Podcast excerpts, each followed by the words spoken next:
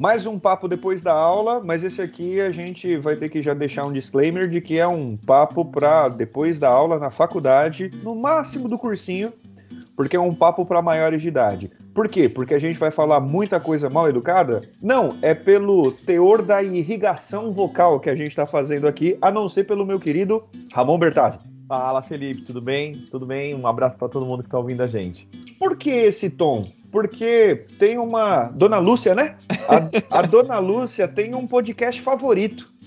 E é um podcast engraçado, peronomútil. Informativo, é. peronomútil. É um podcast inútil, peronomútil. E tem quase que um terceiro integrante aqui, né? Membro com a gente, porque ele apareceu antes do integrante Thiago Petrin. E ele é bem mais sofisticado peronomútil do que Thiago Petrin. É o Paulo Eduardo, grande amigo do podcast Inútil Peronomútil. Bem-vindo e obrigado pela presença, Paulo. Fala aí, galera. O prazer é meu de estar aqui. Eu sempre ouço vocês todo episódio.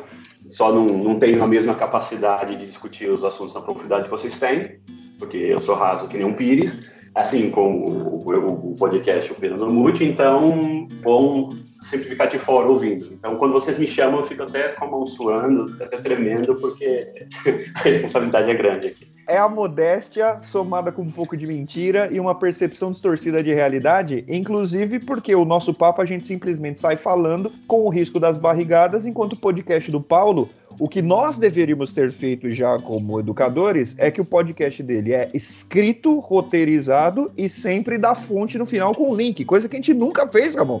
É, então, ele, ele, falando os negócios, é que as pessoas não veem a gente, né? Eu fazendo negação com a cabeça. A gente tem a nossa fonte, mas tá numa folha de boteco, né? Tá, tá no... Aliás, deixa, então, deixa eu explicar. Mas essa é a diferença. De... Vocês que sabem fazer, quem sabe faz ao vivo, já diria Faustão vocês que sabem fazer, tem argumentação para trocar e tal, ideia na cabeça. Eu sou meio, eu, eu, eu, sou meio burro, então eu preciso roteirizar e seguir o roteiro certinho, porque senão eu esqueço, eu não sei o que eu vou falar, eu já não lembro mais o que, que era, eu lembro vagamente. Então é, é por isso, essa é a diferença só. Eu preciso fazer um jabá na defesa dele. Gente, para quem não ouviu ainda, vai fácil uma hora.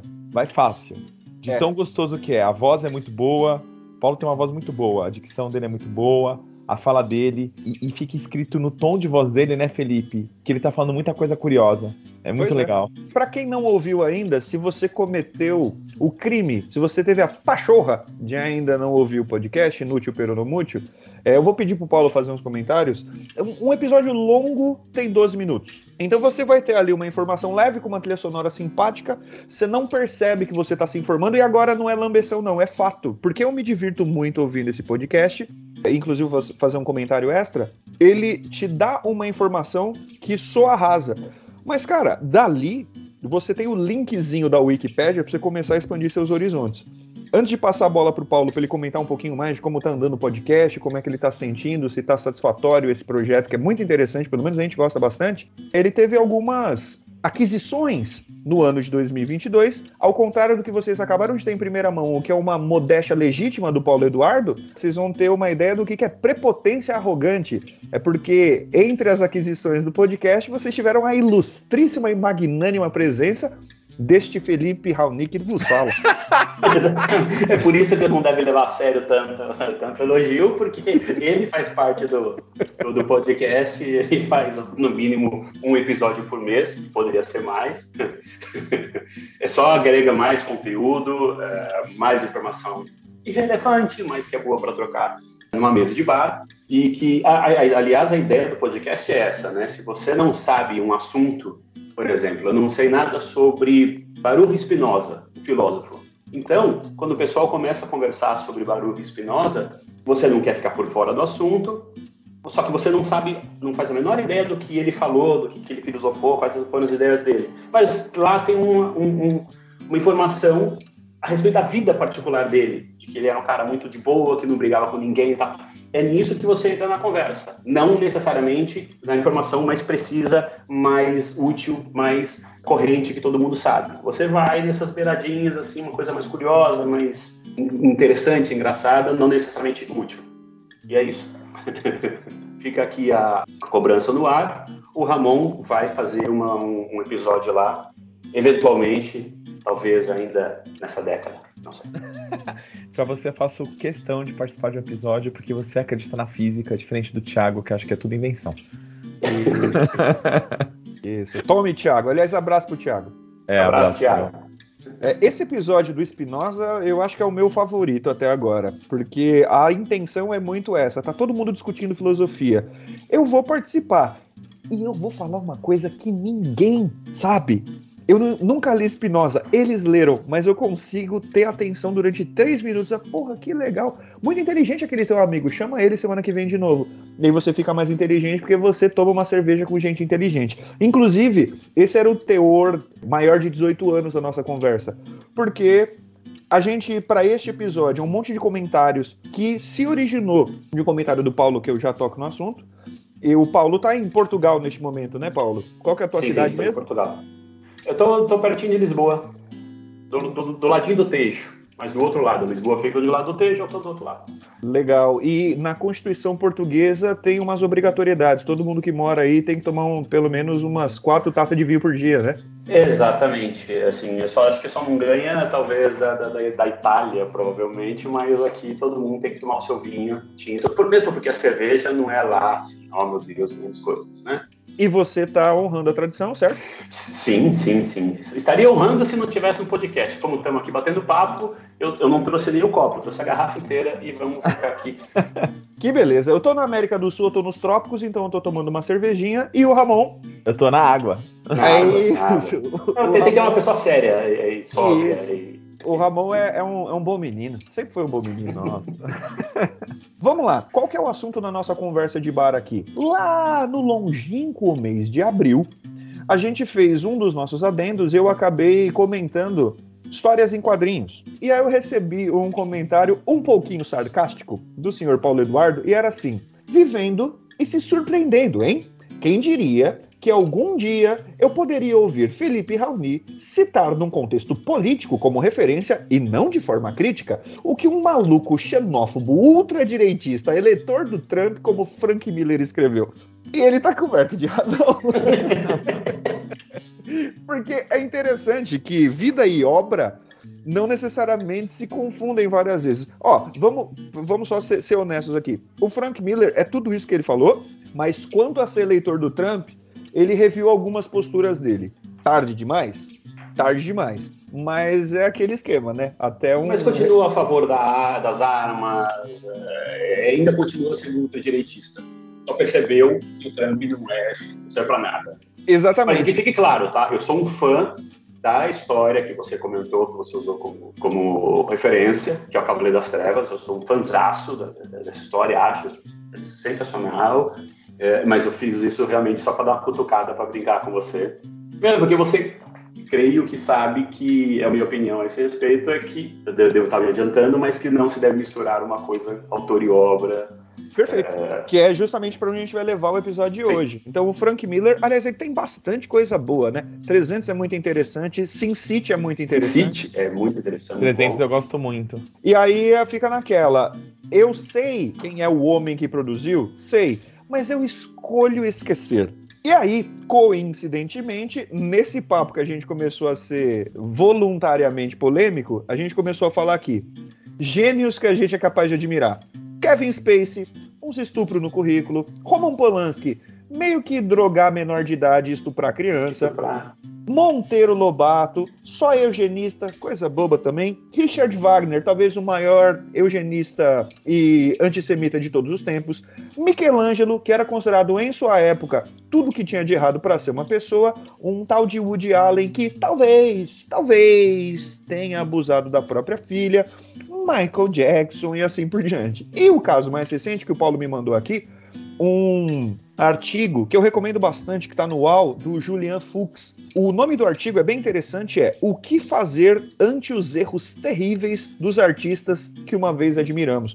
O artigo é muito bom, tá, gente? E ele fala especificamente de Mário Vargas Llosa. Se você não o conhece, é um escritor peruano, um escritor brilhante, talentosíssimo. A minha esposa, Carmen, beijo para ela, que é professora de língua e literatura espanhola, tem ele como um dos maiores escritores que ela já estudou. E o último comentário que ela fez sobre Lhosa foi eu acho que eu vou queimar os livros dele. Porque não bastasse ele relativizar a ditadura peruana, passar pano para o Fujimori, condenado não só por corrupção, mas como crimes contra a humanidade, tipo esterilização forçada de mulheres indígenas, ser cabo eleitoral da filha dele, que era a primeira dama do Peru, que é uma ditadora criminosa também, e dizer que o Brasil deveria reeleger Bolsonaro para evitar o Lula, por exemplo. Você fala, meu Deus, Mário Vargas Llosa, o que acontece? E eu vou até permitir, já que eu falei da Carmen, ela tem uma aluna peruana que falou que acontece um negócio esquisitíssimo.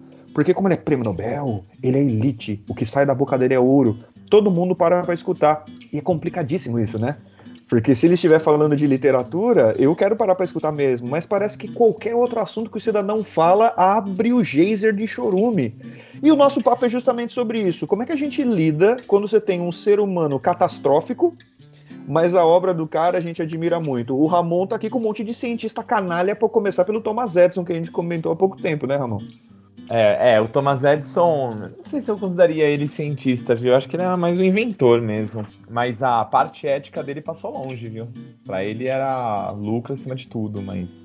A gente tem outros, né? Assim, uma coisa que tem muito na ciência é arrogância, né? Então, sempre que você tem a dúvida, por exemplo, pelo que parece, existia grandes brigas entre Newton e o, e o Leibniz, né? Mas até aí são, são histórias. Mas parecia, tudo indica que realmente o Newton não era uma pessoa muito fácil de lidar, não. Uh, era um gênio, com certeza, mas é, era uma pessoa muito difícil de lidar. Tipo um Sheldon, eu fico imaginando, assim, um Sheldon na.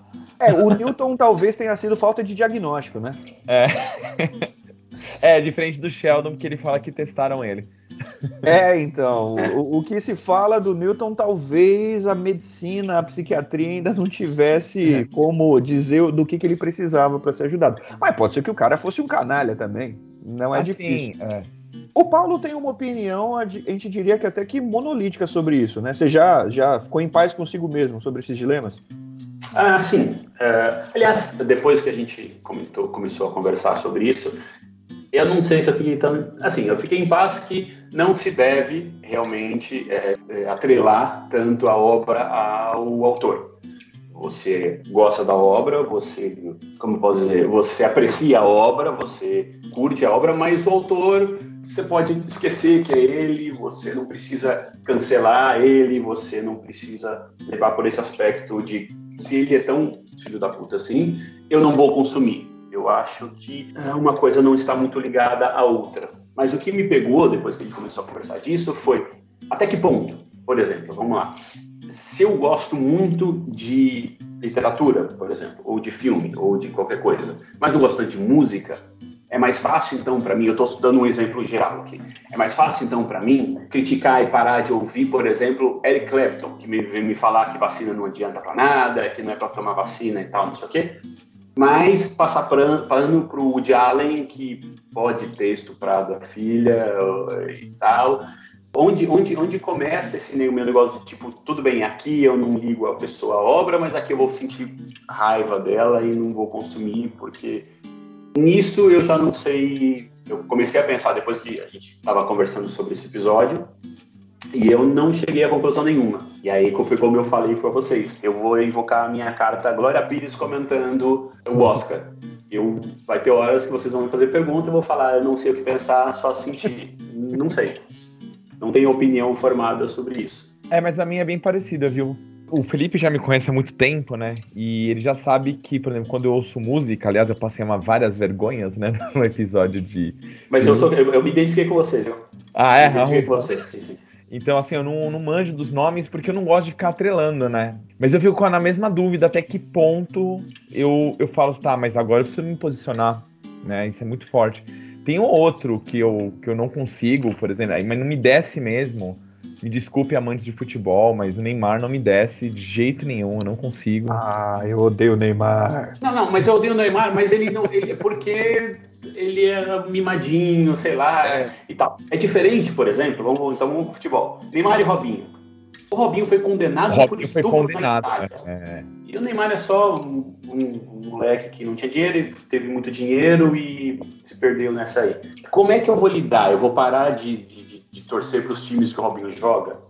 eu vou só. É, ah, então se o Santos quase contratou ele há um, dois anos, então eu não ia mais você. É, é? Eu posso, eu posso opinar fortemente sobre isso, Sim, porque eu sou cientista. É isso, exatamente. E, e, aí eu vivo um conflito complicadíssimo, viver ali na época do, do Robinho, se bem que nessa altura tá fácil de parar de torcer pro Santos, assim, porque é só o empurrãozinho que faltava. Mas o Neymar, eu genuinamente torço contra o time o que Neymar joga. E o que já não era muito difícil para mim, porque eu torço contra a seleção brasileira e o Paulo é um dos amigos que, tipo assim, continua meu amigo a despeito disso. Porque eu torço contra a seleção brasileira com todas as forças. Inclusive, o primeiro jogo da Copa do Mundo, eu estarei com a camisa da seleção da Sérvia. Até para provocar a galera. Eu torço contra de verdade. Eu quero que, que, o Neymar, tipo assim, tome rolinho do zagueiro mais grosso da Sérvia pelo, pelo ódio genuíno da humilhação. O, o que eu acho interessante é que vocês estão falando de gente que tá viva. Mas a gente consegue facilmente passar pano pra gente que tá morta. Você vai falar das cagadas de um Aristóteles? Ah, mas ele era um homem de sua época. O mundo era diferente. Você vai falar de qualquer outro cara, as canalices que um Mozart cometeu. Não, mas veja bem, né? Você não pode exigir que um cara lá atrás daquela conjuntura pensasse como é hoje. A treta acontece mesmo quando a gente, inclusive, tem um, um vínculo financeiro com o cara.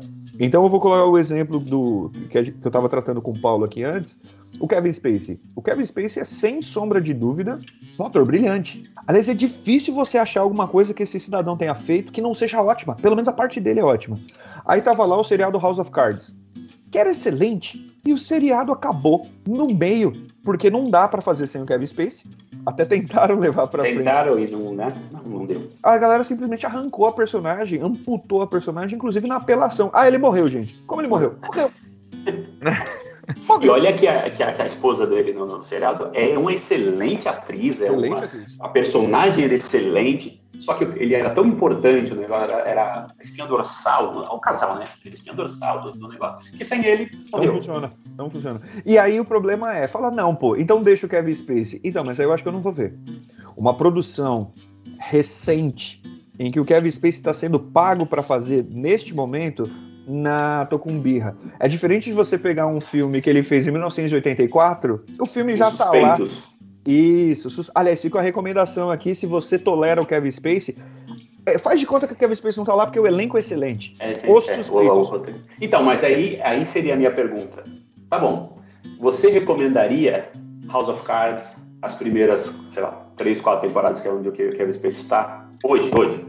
Porque é uma puta série. É, é excelente, muito bem escrita, muito bem atuada, muito bem dirigida. Inclusive, se não me engano, por ele ou pela Robin Wright, que é a, a, esposa dele na série, a atriz. Eles dirigiram, e é muito bem dirigida, muito bem escrita. Você recomendaria hoje, apesar do Kevin Spacey estar lá? Essa, essa é, é, porque você não estará mais, em tese, dando dinheiro para ele, se for esse aspecto uh, financeiro que você está falando. Junho de 2022, eu recomendo eu não apoiaria ele daqui para frente. Isso, não, mas é isso, é.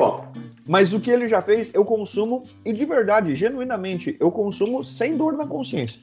Sem a menor dor na consciência. Então, aí vem a diferença. Deixa eu, é, vamos, já que estamos falando de filme, que eu gosto muito de filme e tal. O Allen, ele continua fazendo filme. Todo ano tem um filme dele novo aí. Uns são melhores que outros, e tem umas ali no meio, umas pérolas, os negócios que são simplesmente também roteiro redondinho, puta, muito bem escrito, muito bem atuado. O Felipe me falou que não é tão fã assim, mas tem dois ou três ou quatro ali que, puta, é ótimo, retocável. E ele continua fazendo. Você consome? Você não consome? Eu posso responder falando de outra pessoa?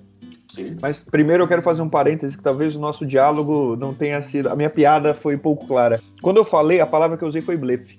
Eu falei que eu achava o Allen blefe. Eu acho ele um blefe de bandido. Ah, eu nem lembro, eu nem lembro, é, eu nem lembro. Eu não acho ele um blefe de cineasta, eu acho ele um blefe de bandido. Porque, tipo assim, é, sabe o, bandido de Schrödinger? É e não hum, é? Não é. Eu gosto dos meus bandidos Suzane von Richthofen, assim, sabe? É matar a mãe na paulada. eu acho o Woody Allen que ele tá assim, ah, não sei, talvez a gente nunca saiba efetivamente se ele é um criminoso ou não. E, Mas o... no, caso, no caso dele, eu tenho, eu, eu, eu me dou essa, essa desculpa de que, tipo, foi, houve o um processo, foi inocentado, bola pra frente. Por mais que você fale assim, ah, pode ter lá terceiras eleições, pode o negócio pode ter, ter sido é, não tão assim idôneo e tal, mas passou por um processo diz que não. A sociedade e os mecanismos de justiça o consideraram inocente. Eu, quem sou eu eu? não pra Quem acredito. sou eu? É. Quem sou É. eu não falar alguma coisa? Pode ser uma desculpa esfarrapada, mas tem, faz sentido. Só que, ó, eu vou pra um para um que ah, é, é dificultoso mesmo. E eu não sei se eu fiz certo, mas é como eu encontrei paz. É o Polanski. Uhum. Porque o Polanski é condenado por estupro Condenado. de vulnerável. Não, não, 14 não anos? Isso. Se ele pisar na América do Norte. Aliás, não é nem na América do Norte. Se ele pisar fora da França, a probabilidade de ele ir direto pro Chilindró é gigantesca. Mas como ele é cidadão francês, ele não pode ser deportado.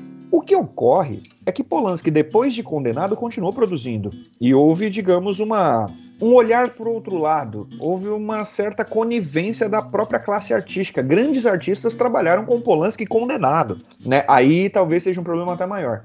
Mas aí teve um filme que eu falei, meu, eu preciso ver esse filme.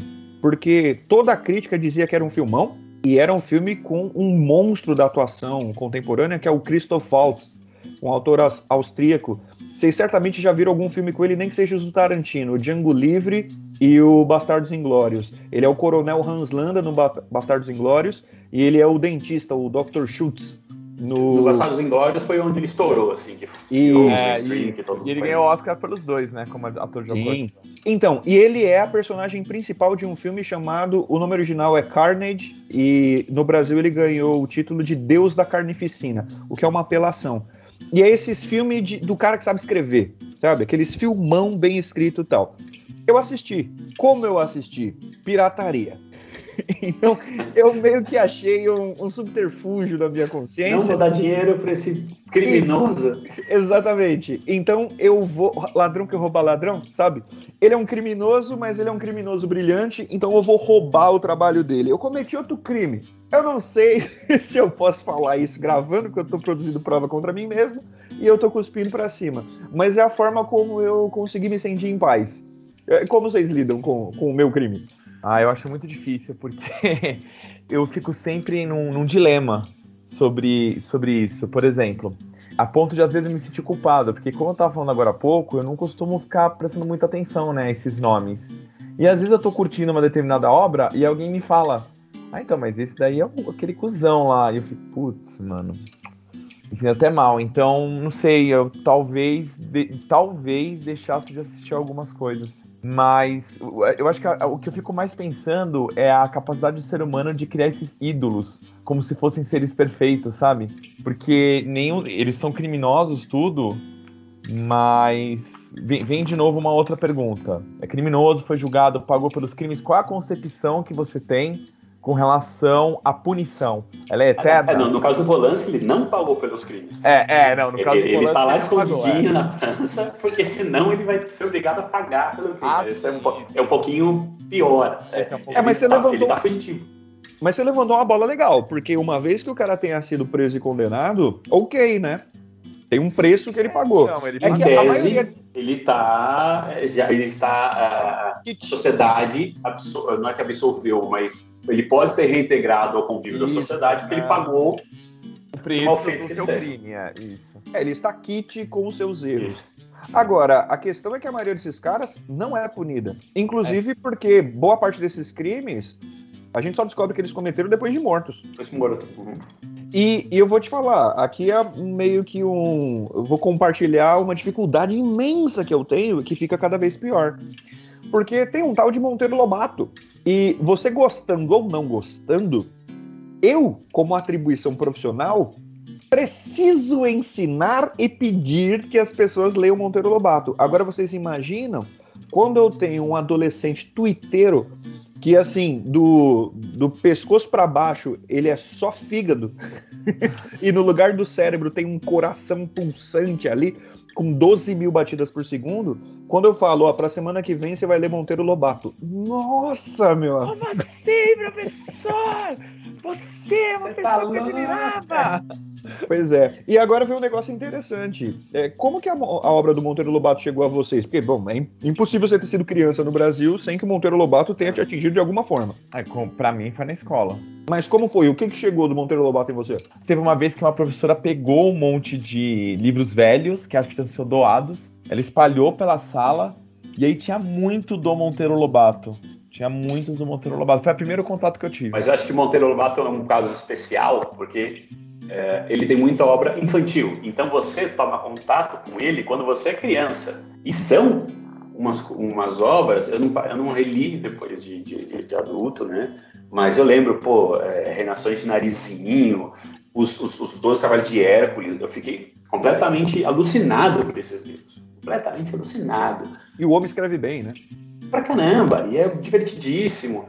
E na época, eu não sei se eu era criança e eu não me ligava nisso, a sociedade não tinha todo essa, esse policiamento, essa, essa, essa carga que a gente tem hoje de falar, olha, toma cuidado para não ser racista, preconceituoso, etc, etc. Então, além de eu, de eu não me ligar nisso, ninguém que me indicou comentou isso.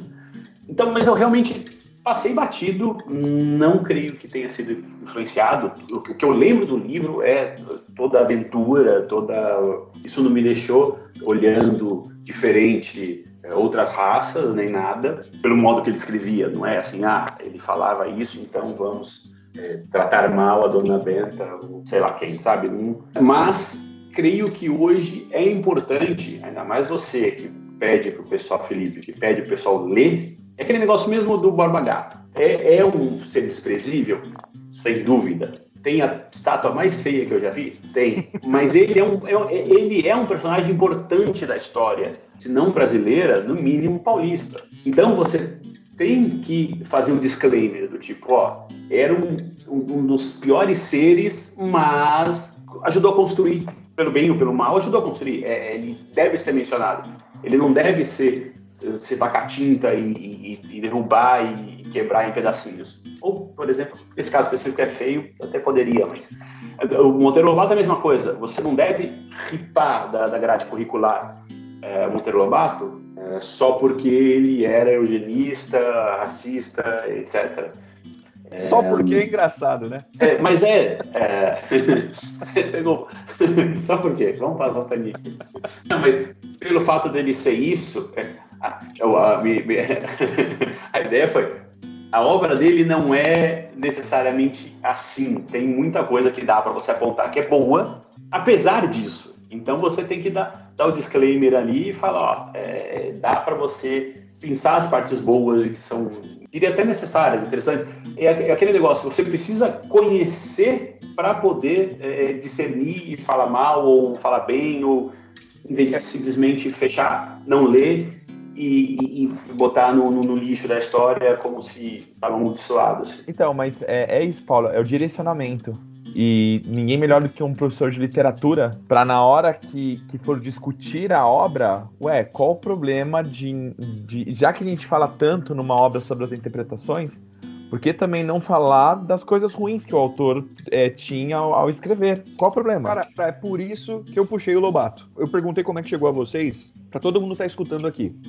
Eu duvido muitíssimo que você agora indo numa biblioteca, comprando aí no teu leitor digital, nos livros que você tem lá na biblioteca antiga da sua avó, que você vai começar a folhear Monteiro Lobato e você vai achar racismo e eugenia. Eu acho muitíssimo difícil. Primeiro porque o homem escreveu muito. Então você faz umas leituras anacrônicas do papel da tia Anastácia, que é claramente uma. Eu falei Dona Benta, mas tia Anastácia. É. é eu deduzi enquanto estava falando, né? Uma herança escravocrata, né? Tia Anastácia, então como é que é a estereotipação do saci, esse tipo de coisa. Mas e se eu te falar que você acha denúncias contra o racismo e a herança escravocrata do Brasil na obra do Monteiro Lobato? Fica a recomendação aqui para vocês. A obra-prima do homem não é o universo do Sítio Pica-Pau Amarelo, todas as histórias que acontecem no Sítio Pica-Pau Amarelo. A obra-prima é um livro chamado Urupês. Urupês. E Urupês basicamente é um conjunto lá de histórias, as aventuras do Jeca, digamos assim. Aquele Jeca lá que você viu nos filmes do Mazarop. O urupê é um cogumelo, né? Então, como o Jeca é o estereótipo do brasileiro, né? E, inclusive porque o Jeca tem verminose, e aí ele é anêmico, fraco e tal. Então o Jeca, preguiçoso, faz corpo mole, né? Ele tem corpo mole tal qual um cogumelo, né? E ele é um urupê, e você tem vários urupês, são esses caboclos. Primeiro que o Lobato colocou o interior de São Paulo no mapa. Não existia esse caboclo que fala arrastado, a fala do caipira. Tanto é que Mazarop é indiscutivelmente um ícone da cultura brasileira. Você não fala de cinema brasileiro sem passar pelo Mazarop, você não fala de personagens brasileiras sem passar pelo Mazarop. E você não consegue falar de Mazarop sem passar pelo Monteiro Lobato. A obra-prima do homem está aqui. E eu vou recomendar um livro, eu recomendo de verdade, tá? O nome do livro é Negrinha e Outras Histórias. O conto principal se chama Negrinha. E ali você vê, você tem empatia por uma menina que não tem nome, ela só é chamada de negrinha. Ela é claramente a escravidão, mesmo depois da abolição da escravatura. E os senhores daquela região, daquele feudo em que ela vive, aquela fazenda, são os vilões. Aí falei, tá, e de onde veio essa parada de que o Lobato era eugenista, um puta de um racista? Veja, primeiro vamos fazer distinção entre um racista e um eugenista. O Monteiro Lobato não tinha ódio dos negros. Muito pelo contrário. Ele sentia até pena por eles serem pessoas inferiores. Notem que é uma diferença gritante, inclusive na gravidade do assunto. Ele viveu numa época de pseudociência, então ele estava plenamente convencido de que existem seres humanos superiores e inferiores, e era necessário, portanto, ser empático com essas pessoas e, para o bem do país, impedir que elas se reproduzissem para que os filhos delas não fossem condenados àquele estado de degradação humana. Por isso, você deveria limpar a raça do país, deixando só que as pessoas brancas se reproduzissem. Isso é horroroso? É horroroso. Mas isso não está nos livros dele, a não ser em um. Um livro que ele escreveu em inglês, chamado O Presidente Negro. O objetivo do livro era ser publicado nos Estados Unidos, que era uma república democrática tal, que vivia uma política de apartheid. Todo mundo sabe, né? Os Estados Unidos tinham leis de segregação e tudo mais. Esse livro não foi publicado nos Estados Unidos, porque no começo do século XX, nos Estados Unidos, foi considerado um livro muito racista. O Lobato basicamente escreve que os homens da política sérios ficaram perdendo muito tempo com umas discussões que estavam florescendo. Como é que era o nome daquelas discussões mesmo? É, direitos das mulheres. Que mulher vota, que mulher também pensa. Aquela, aquela bobagem. Aquela, né? aquela bobagem, aquela besteira. É. E aí, como a sociedade civilizada perdeu tempo com essas discussões idiotas, os negros se organizaram e conseguiram eleger um presidente e destruiu não só o país, mas como conceito de república democrática.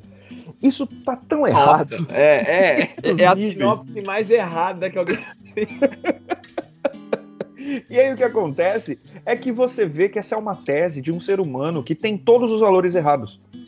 Mas se você nunca conversasse com Monteiro Lobato e se você não soubesse que esse livro, que não foi publicado, existe, nos livros de Monteiro Lobato que você lê, é capaz até que você ache argumentos para criticar o racismo e herança escravocrata. Isso é muito doido. Porque eu consigo pegar um texto de um racista eugenista para criticar o racismo. É, então, mas é isso que eu tava falando. É, aí, ó, tá vendo? É a aula do professor colocando contexto. Então, assim, ah, o negócio é o seguinte: você vai apagar da história ou você vai aprender com a história? E é aquele negócio que o Paulo tava falando. Eu acho que o que eu ficaria muito, muito parecido com ele, né? Com a dúvida, é no caso da pessoa que tá viva ainda e ainda não foi. Tá, como aconteceu, né, com aquele, com aquele ator, que ele tá fugindo, né? É, mas é, é, e aí eu cheguei à conclusão também pensando nisso, de que para mim tem uma escala, uma gradação do tipo quanta importância eu dou para a obra da, do artista em questão quanto ela mexe comigo, quanto não mexe. Então, quanto mais mexe comigo, mais eu falo, tá bom, vai, foda-se, eu continuo consumindo e beleza, e eu acho que deve separar a, obra do, do, do, do, autor. Quanto menos mexe, eu falar, quer saber, nem era tão bom assim mesmo. Ah, que preguiça. Vou dar um exemplo. Hum. E, e, por, e, por, e, por, e por coisas muito menores, tá? Porque vamos falar de, sei lá, estamos falando aí de é, acusados de estupro infantil. Estupro de vulnerável. Estupro de vulnerável, exatamente. Ou, sei lá, é, é, do, do, Kevin Spacey, ele era. Ele é, parece ter sido um predador sexual mesmo e tal, de, também. Em série. Em série, é por isso que é predador, né? Agora eu pego um cara que, por exemplo, ele é um apoiador do Bolsonaro. Que, puta, você vai ver, não compara um crime, um crime com. É, aliás, apoiar o Bolsonaro nem crime. É, faz parte é. do democrático. Você pode seja... ser uma besta. Você pode ser é, exatamente. que é, por exemplo, vai, Sérgio Reis. E olha que eu sou um fanzaço de música sertaneja, moda de viola, é, eu sou de Goiás, então, né? Mas não me custa parar de ouvir Sérgio Reis, de antipatizar com ele e falar, puta, não. Mas não você parou de ouvir? Sinceramente, parei. Parei. Tem um bode. É. Não é que eu falo é ruim, ele não é ruim, eu, eu continuo achando que é. é eu só não, não consumo mais, não é, deu. Ou, vamos lá, é, um exemplo ainda mais uh, escroto, o, o, Roger do Traje a Rigor. Eu cresci com o Traje a Rigor, eu, eu, eu achava o Traje a Rigor sensacional. Eles, aliás, eles eram muito bons na época da, da, da abertura, depois da ditadura. Pô, eles faziam música chamando todo mundo de, de, de inútil, é, com pelado, falando bundão na música. Hoje é um puta de um. É um, é um é um puta de um bosta que ficou pra trás. E aí, o que eu sempre admirei nas músicas dele, que na, na época que eu cresci ouvindo, ele já também fala, ah, cara, preguiça de ouvir de novo. Eu, eu sei do valor na época que teve, mas eu não quero mais ouvir agora, não, sabe, não vou. E, e olha que a diferença de uma eugenia de Monteiro Lobato, de um, um, um, um abuso da filha, talvez, do Woody Allen, para o apoio a um político escroto é, porque os caras do Taj Igor, sob liderança do, do Roger, mas meio que todos eles são, né? É um bando de velho conspiracionista tapado. É isso que eles são. Via de regra, você vira um velho tapado. O jovem olha para você e fala: Puta que pariu, por que, que esse cara não morreu? né? Você sabe que tem um, anos atrás, eu não vou lembrar o nome do velho agora, mas vocês devem se lembrar, um velho dono de um time de basquete. O Lobão? não, não, não, não, nos Estados Unidos. Nos Estados Unidos, na NBA. É porque o Lobão é maluco, né? Ele fica mudando de galho e ele vai do 8 pro 80 muito rapidamente. Muito rápido, né? Mas teve um velho dono de um time de basquete nos Estados Unidos e ele pediu para as funcionárias do, do, do, do clube, do time e tal, não ficarem postando foto com minorias no Instagram. Então ele falou: sai com eles, vai pra balada tal, mas não fica postando foto no Instagram. A galera caiu em cima deles. Aí tem um humorista americano que eu acho brilhante, chama Bill Burr. Se você gosta do humor assim ácido, ele é o rei. E ele falou: gente, vocês não prestaram atenção que esse velho tem tipo uns 90 anos? Quando ele era criança, ser negro era crime. Se você pensar que hoje ele fala, vai pra balada com o negro abraça o negro, seja amigo do negro, só não posta foto do Instagram. Para ele é um avanço. É um avanço, exatamente. E mais, se ele tivesse morrido, ninguém ia saber que ele era assim. O crime dele é continuar vivo. Pode crer. É verdade. E é um bagulho muito louco, porque a música inútil do Traje Rigor, a música filho da puta do Traje Rigor, serve para criticar hoje ou Traje Rigor a letra continua brilhante, continua extremamente pertinente. O negócio funciona muito bem, porque é bem escrito. Só que por algum motivo esse cara deixou de enxergar o mundo da mesma maneira. Talvez ele esteja enxergando o mundo exatamente como ele enxergava. Só que lá atrás era muito fácil você criticar a ditadura militar, porque claramente você estava sofrendo os efeitos. Hoje ele não sofre, hoje ele é um velho rico famoso. Então o teu problema é teu problema. É. Você que tá incomodado é que é um chorão. Então, é mas você, mas você aí você continua consumindo. É, então, esse... me, me deu bode também. Eu acho brilhante, mas me deu bode, me deu muito bode. Eu não tenho vontade de escutar. Então concordamos que eu continuo, você continuou vendo o filme do Roman Polanski, mas você não, não ouve mais uh, o Traje Rigor. Um é crime, Sim. Não tem sombra de dúvida. O outro não é crime. O cara só apoia um puta do, do pior ou pessoa seja, que a gente poderia. O Paulo, com muito jeito, muito tato, com muito garbo, acabou de me chamar de hipócrita. Tá, mas eu sou assim também. Eu, é, é, eu, eu comecei o assunto falando isso. Eu, eu passo pano para o Monteiro Lobato, que achava dele foda, eu passo pano para o Diário, que achava dele foda. Será que nesse caso não entra muito o nosso, o nosso individualismo? Por exemplo, o Sérgio Reis me incomoda, porque apesar de ser democrático, me incomoda uma pessoa que é pública, né, uma figura pública que, que tem muitos seguidores, estar apoiando o pior presidente da minha nação.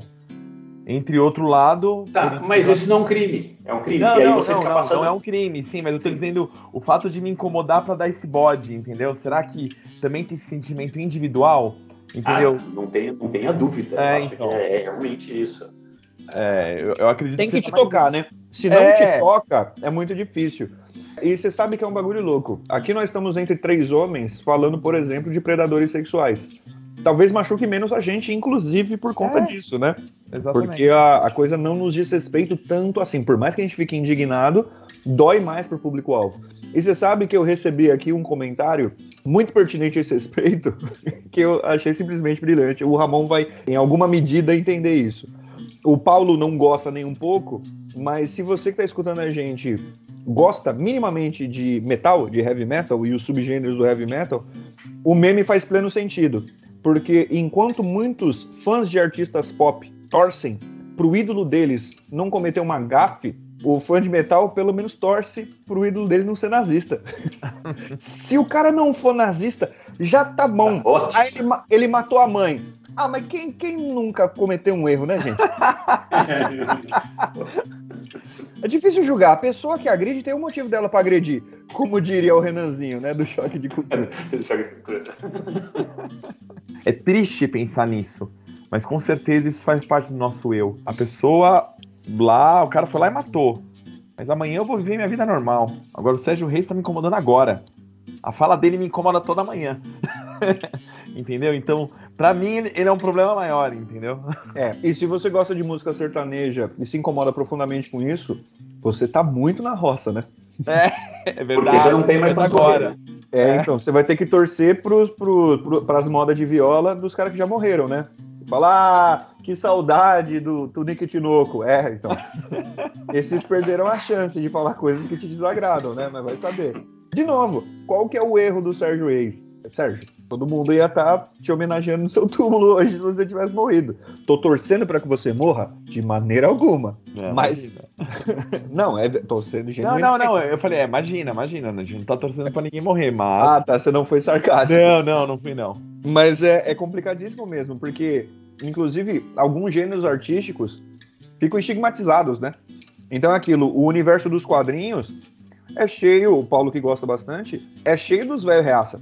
Porque é de uma época que quadrinho era coisa do cara mais fechado, o cara que não se integra tanto com a sociedade, um cara meio revoltado. E é diferente você ser revoltado em diferentes épocas. Você se revolta com coisas diferentes. E aí você chega uma hora que você deixa de se revoltar com as coisas que permanecem revoltantes ou que se tornam revoltantes. O, nosso papo meio que não vai pra lugar nenhum, porque a gente não tem conclusão pra isso, mas é, é mais a gente compartilhar o quanto a gente sofre também. É. Eu queria, nessas considerações finais aqui, fazer um desafio pra vocês. Eu, eu recomendei aqui Negrinha e outras histórias de Monteiro Lobato. Um autor claramente problemático, leia lá e depois você me cobra. Me fala se você ficou profundamente incomodado. Eu queria que vocês recomendassem algo de alguém problemático. Eu queria que vocês dessem qualquer recomendação, filme, música, ou um estudo científico, qualquer coisa assim, pra você falar, hum, por que, que você fez isso comigo? Eu vou colocar Ozzy Osbourne, vai, mas é. Não sei se, se caberia tanto.